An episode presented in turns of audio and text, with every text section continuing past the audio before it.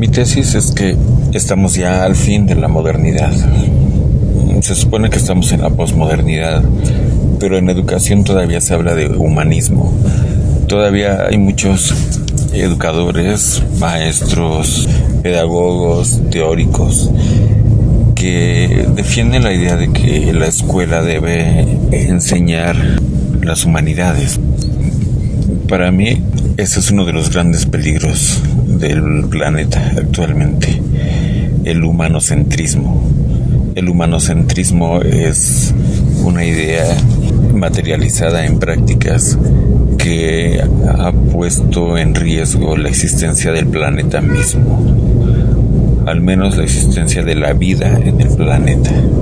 Los humanos nos hemos erigido por varios siglos en amos y señores del planeta, en amos y dueños del resto de las especies vivientes. Nos sentimos con el derecho de hacer uso de los animales, las plantas, en todas sus especies y variedades. Asimismo, de todos los recursos minerales y de todos los elementos que provee la naturaleza, como el aire mismo, la tierra, el suelo, el mar y todo lo que contiene, todo lo que los habita, sean minerales, animales, vegetales. Pero no es así. Los humanos no somos superiores al resto de la naturaleza. Por el contrario, quizás hemos demostrado en la práctica y de sobra que somos la especie más estúpida del planeta, la única que en verdad ha puesto en riesgo la vida de muchas otras.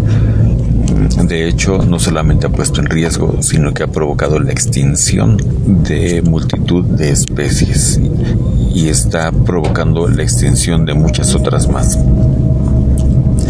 Asimismo, ha provocado y está provocando la tortura el sufrimiento indecible de muchas de las especies que los humanos explotan.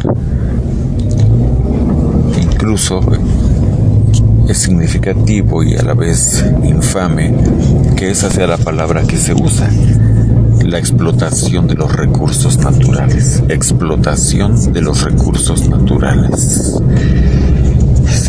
Humanos creemos que somos dueños de los bosques, de los océanos, de las montañas, del suelo y del subsuelo, de la atmósfera y esa es una estupidez.